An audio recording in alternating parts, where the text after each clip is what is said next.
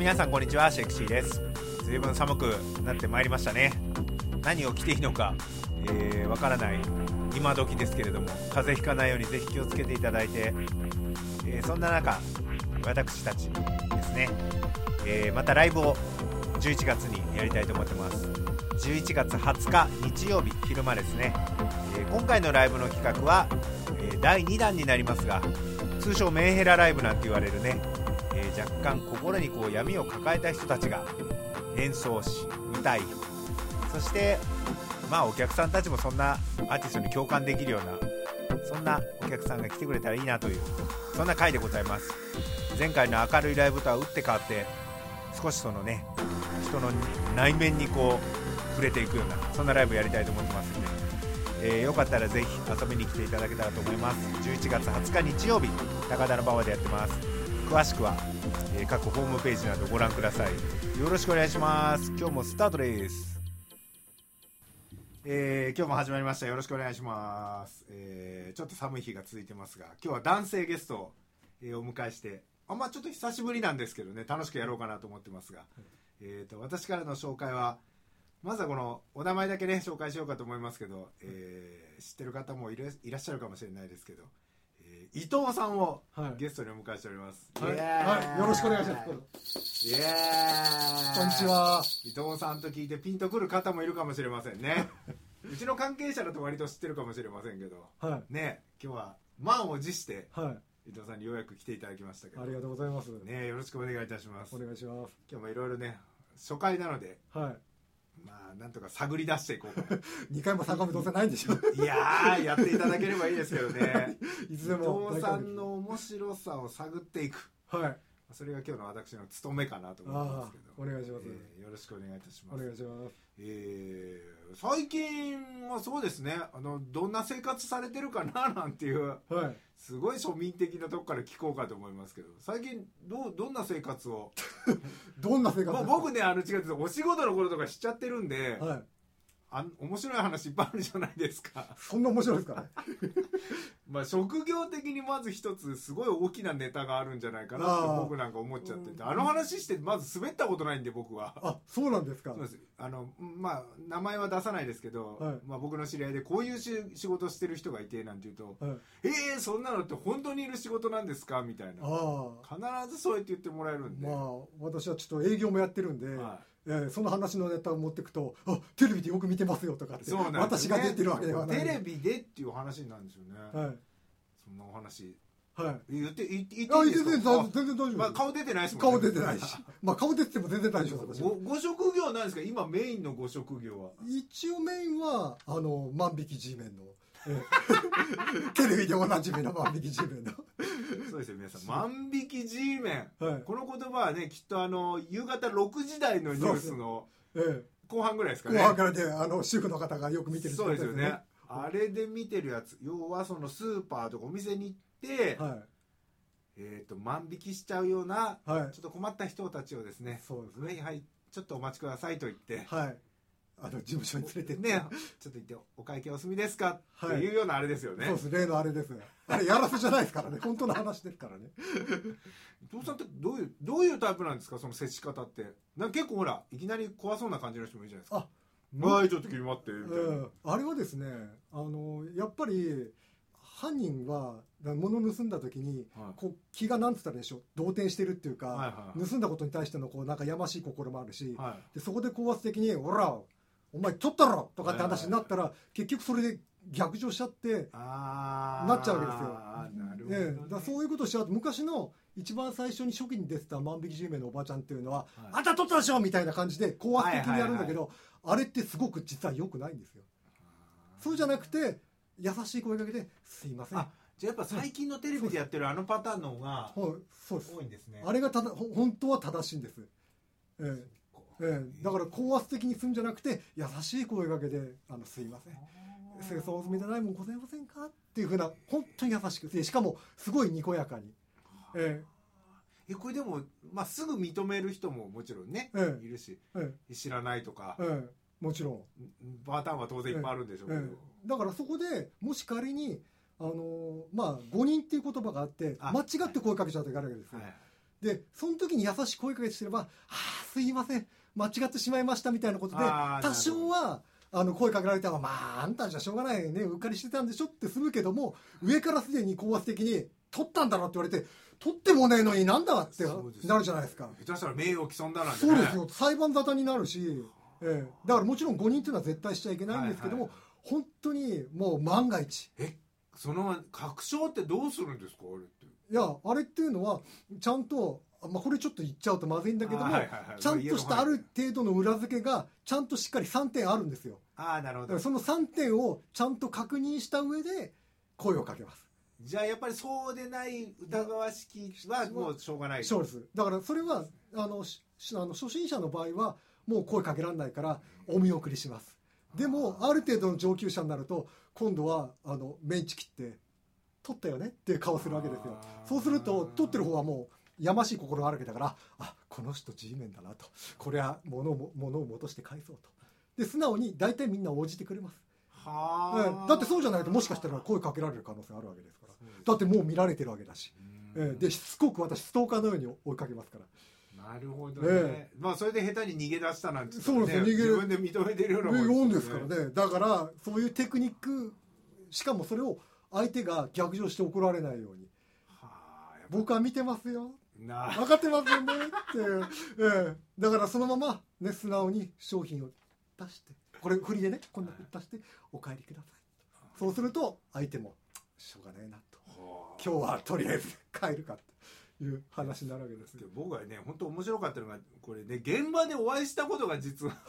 あの 某某なんとかストア。某なんとかのね スーパーでお近くのね、は。い、僕らが生活圏内で使ってるところで僕は普通に一般客ですよね、はい、普通に買い物に行って、はい、したら伊藤さんがいらっしゃって、はいおおどうもなんて言って僕はそんな時知らなかったですね伊藤さんのご職業を、はい、詳しくは、はい、なので普通にお話がけしちゃってでなんかそしたら後で聞いてっていうのが分かって。でその後もう一回あったんですよ、同じとこで、ね、よく会いますよね。そうなんです。その時はさすがにあこれお仕事なんだなって分かったんで「あお仕事ですか?」って聞いたら「そうなんです」っていう答えだったんで、あの時の感じがもうなんて言うんでしょうね。1回目も2回目も本当不思議な空間っていうか、うん、僕の生活スペースなんですけどすげえ非日常な感じっていうか、うん、これカメラでもあんのかな？みたいな本当。いやでもね男ってすごい珍しいんですよ、うん、す。っごい珍しい。ほとんど1割ぐらいしかいないです。はそのこの世界ではほとんど全部女性です。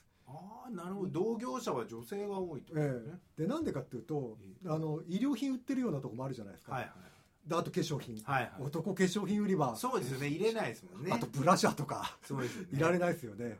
だからそういう意味ではあの女性の方がしかもやっぱり主婦じゃないですか。そうですよね。どこにいてもって、ね、どこにいても。で昔一昔前だったら、まあ、男が2時3時ぐらいの時間帯にスーパーでいたら、はい。はいこいつなどういうヤマメ暮らししてんだとか。もっともうもうもう本当によっぽどそれ休みの日だったっていう予測しかできないですもんね。だから怪しまれるけど今はちょっと職のない人とかもねたくさんいるから多少男がね待っててもまあまあまあね許してくれるけどもほんと一昔前は大変でしたよあれってでも何時間いるんですか？えっとだ8時間8時間ぐらいいますあのあの、コマネ、あのね、モルモットとかコマネスみたいにぐるぐるぐるぐる店内回ってるわけですよ。大変、それだけでも大変な仕事ですよね。そうですね。だから飽きて辞めちゃう人もいます。私なんでこんなことしてんだろうって。そうですよね。ええ、1時間ぐらいだったらまだね。そうですよ。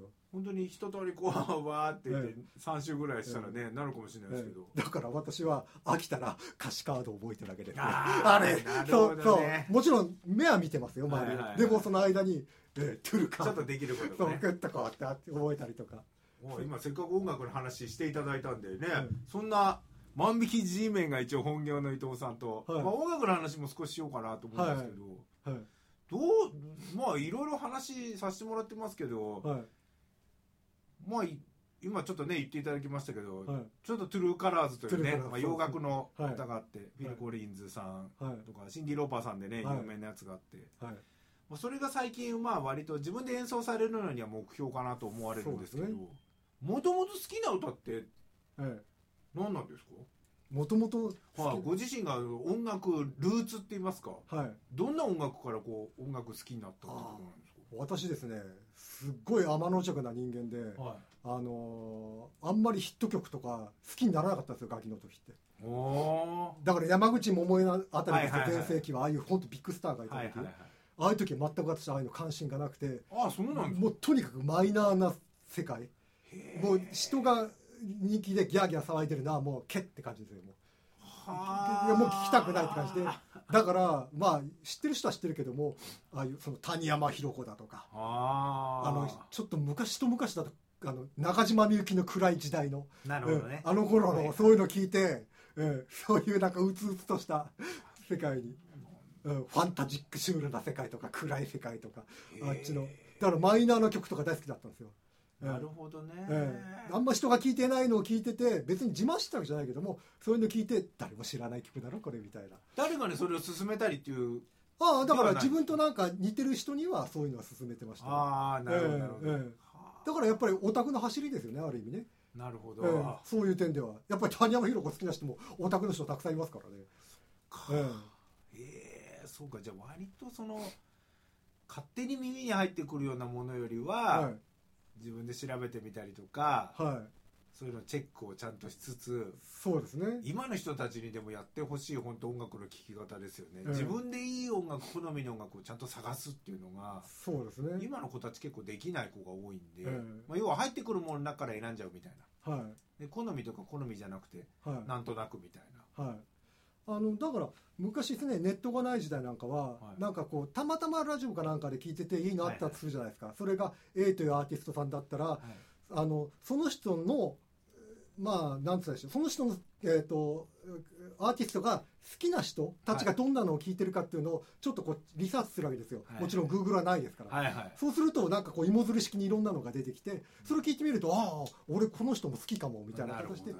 えー、バンバンバンバン。でも昔はそれが非常にやりづらかったんで大変じゃなかったですか？いやだから人づてにおすすめのをこう聞きながら。これ聞いてる人はこれとかってあれですよね。そう。だ人間グーグルでこういろいろと調べて。そうですよね、えー、同じです僕も、えー、そうやって調べて聞かせてもらって。さっきね言っていただいた例えばラジオで好きな曲かかっても、はい、例えばもう紹介が済んじゃってるパターンの曲あるじゃないですか、ええ、そしたらあれ何の曲だったんだろうさどうしてました？あラジオ局にラジオ局に。電話してました。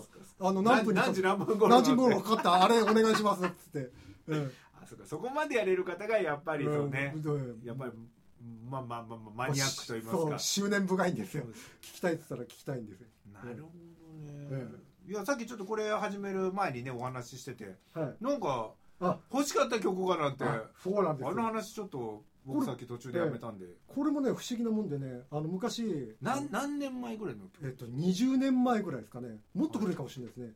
それはもうもちろんどなたの曲で何ていうタイトルかまではまあもちろん分かっててってことだったんですよね、これもだから今の話とちょっと関連していくんですけど、はい、実はラジオでなんか素敵な番組やってる人がいて、はい、その人は調べたらあの梶谷美幸さんっていう人だったんですよ。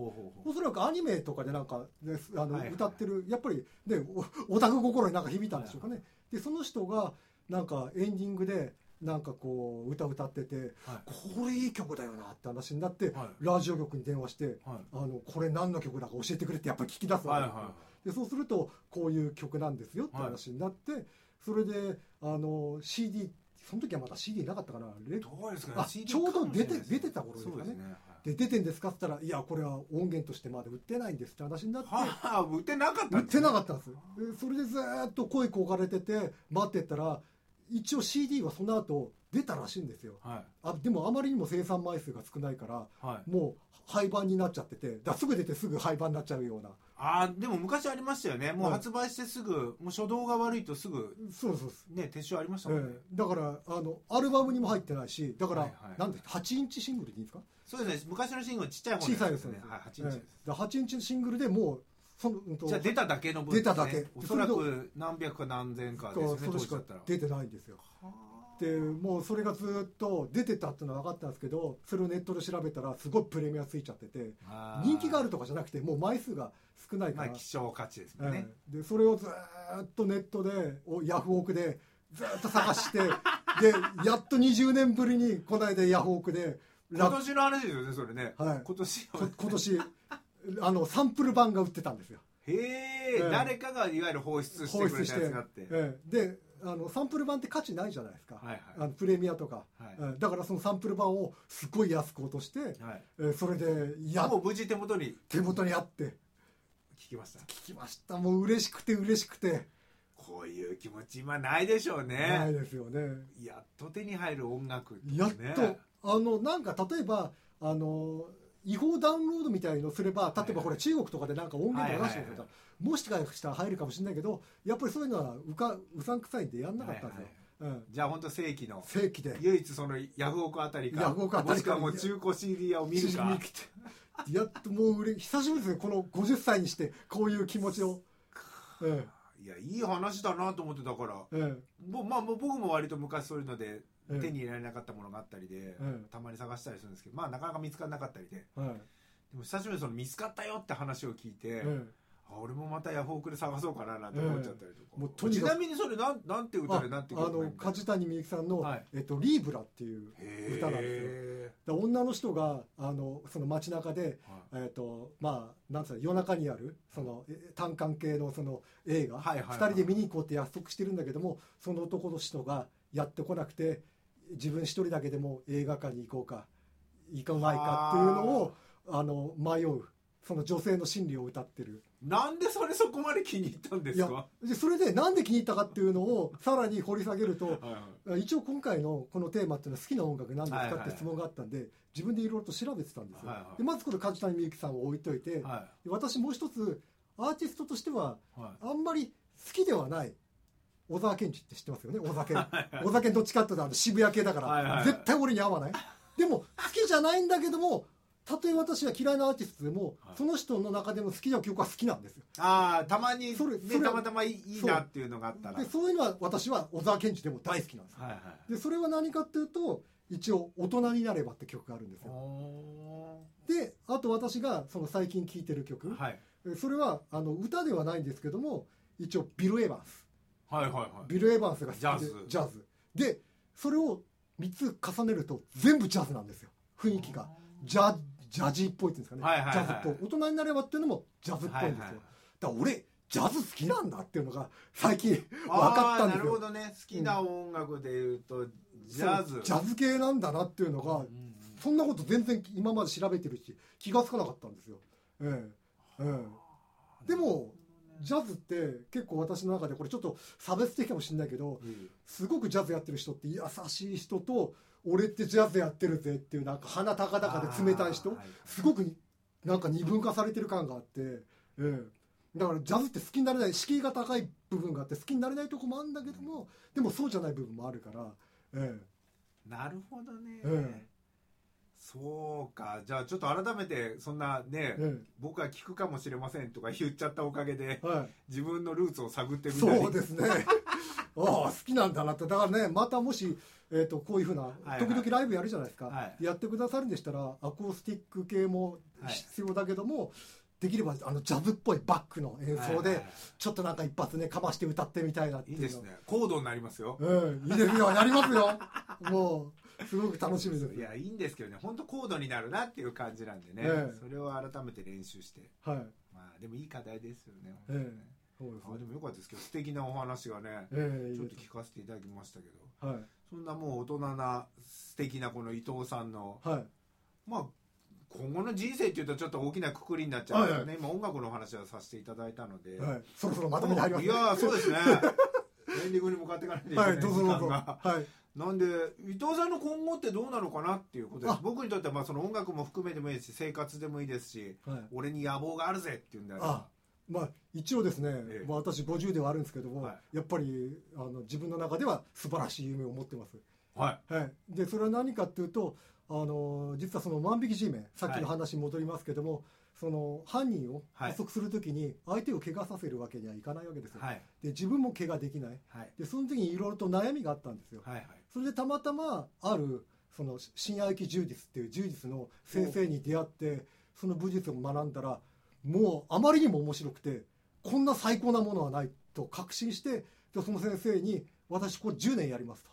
で10年後に別のところで道場を開かせてくださいっつってその先生のまあ弟子っていうわけじゃないですけど、はいはいはい。ええそれで今ああの毎週、はいはい、えー、道場に行って通ってるんで、まあ、一応目標としてあと8年後に、はい、えー、その武術をなんとかある程度のレベルまで達成させておそらくあっちのおそらくですね大体そうですね。中国あたり中国ってあのあっちの中国じゃなくて、はい、えー、あの中国地方の、はい、えー、あちらあたりもしくは沖縄南国あたりで道場開くっていうのが有名です。ね、でもそれどこでまずその武術出会ったんですか？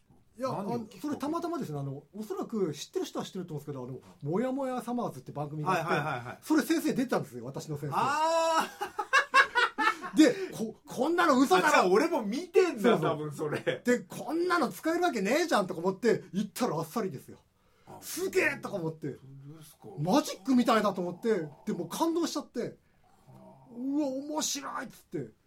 これじゃ今ちょっとね言葉の中にもありますけどじゃ武術のジャンルでいうと柔柔術になる一応柔術になるんですけど、はい、別に相手殴ったりとかはしないんですよ、はいはいはい、えそれよりも合合気道でもないんです合気道に近いですね。でも合気道ってのはあくまでも型で腕ひねってじゃない、ね、そうじゃないですよ。あくまでも自分の体を緩めて相手に気を送るっていう、はあ、で気なんてやっぱり知らない人によってはこれ嘘だとかって言うんだけど。そうですね。僕も全然そっちの方が明るくないんで、全然分かってる、うん、すごくうさんくさい世界なんですけどもでも私は何年かやってこれはあながち嘘じゃねえなと。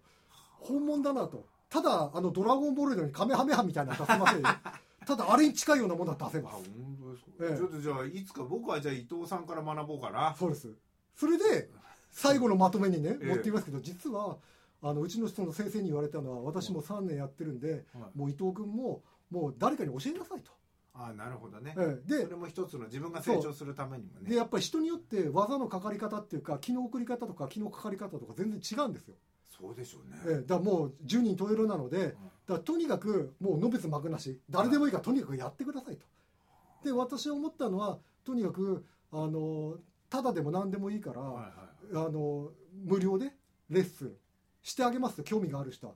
だ私に言ってくれればあの、まあ、空いてる時間その新合気柔術の気の緩みっていうものを受けられるんで、特にボーカルね、はいはい、えー、のレッスンなんかしてる人は体を緩めるってことは基本なので、はいはい、あじゃあこれあれですか？一番もう簡潔に言葉で言うと、ええ、そのやっぱ体を緩めるっていうのがその真髄というかそうです。体を緩めてあのまあ緩み同調異念って三原則があるんですけども、緩んで相手に同調する、はいはいはい、それで気を送る、うん、これができると相手を、まあ、飛ばしたりなんかできるわけですへえ、い。や全然ピンときてないですけどまあ、そういう世界があることはねそうです。もう本当不思議な世界ですよ、えー、だからここに来てすごく私はどんなに体を緩めることが大事なことかっていうのはやっぱ思うんですごい役に立ってるわけですよ。全部でも多分そうですよね。スポーツもそうですし、そうですそうです、ね、芸術もそうですし、えー、はあいや面白いですね、えー、であとはやっぱり今悩み大きい若者とかいるから、はい、体を緩めて心を落ち着かせると腹が座るんですよだからそういう意味ではすごく落ち着いた人間にもなれるしいいことばっかりなんですよ。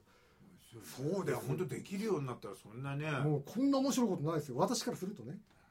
でも僕もでも脱力に関してはねいろんな意味では20年やってきてますけど、ええ、いやまだまだ抜けるもんだなっていうね。究極の脱力だったら自信持って言います。もうとにかく素晴らしいです。ええじゃあ大きな夢のために。そうです。皆さんにも教えたいんです。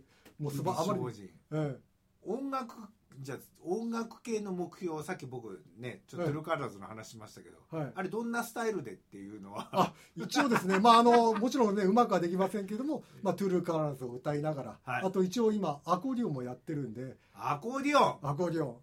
これも緩みがないとできないですからねあれは難しい難易度が高いですよね楽器の中でね。あの3系統か4系統の脳みそを使わないそうですよね。あれもいじってこれもいじってこれもいじって空気を送って。って あのだから絶対あれやってる人は老人ボケとかなんないんですよ。いやボケてらんない、ね、そうボケてらんないですよ。しかも重いボケてできたらすげえなっていう、えしかもあれ1 0キロぐらいのね重さのも持たなくちゃいけないから。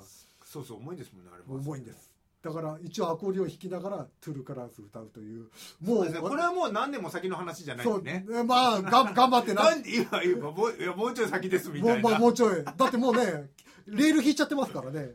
もうこれそんな先の話じゃない、ね、ですから。だから一応いつかねお披露目する時があるかもしれないんでぜひ楽しみにしてますんで、はい、あとまた2回目のゲスト今度また違うお話も、はい、伊藤さんのちょっと魅力がまだまだね出しきれなかったと、えー、私も守っていけたなと思ってます。けど、時間の関係もありますんでね、第1回目はこの辺にさせていただいて、次は何のお話になるか分かりませんけど、またぜひよろしくお願いします。ああもうその時はぜひよろしくお願いします。今日のゲストは伊藤さんでした。ありがとうございました、どうもどうもありがとうございました。失礼いたします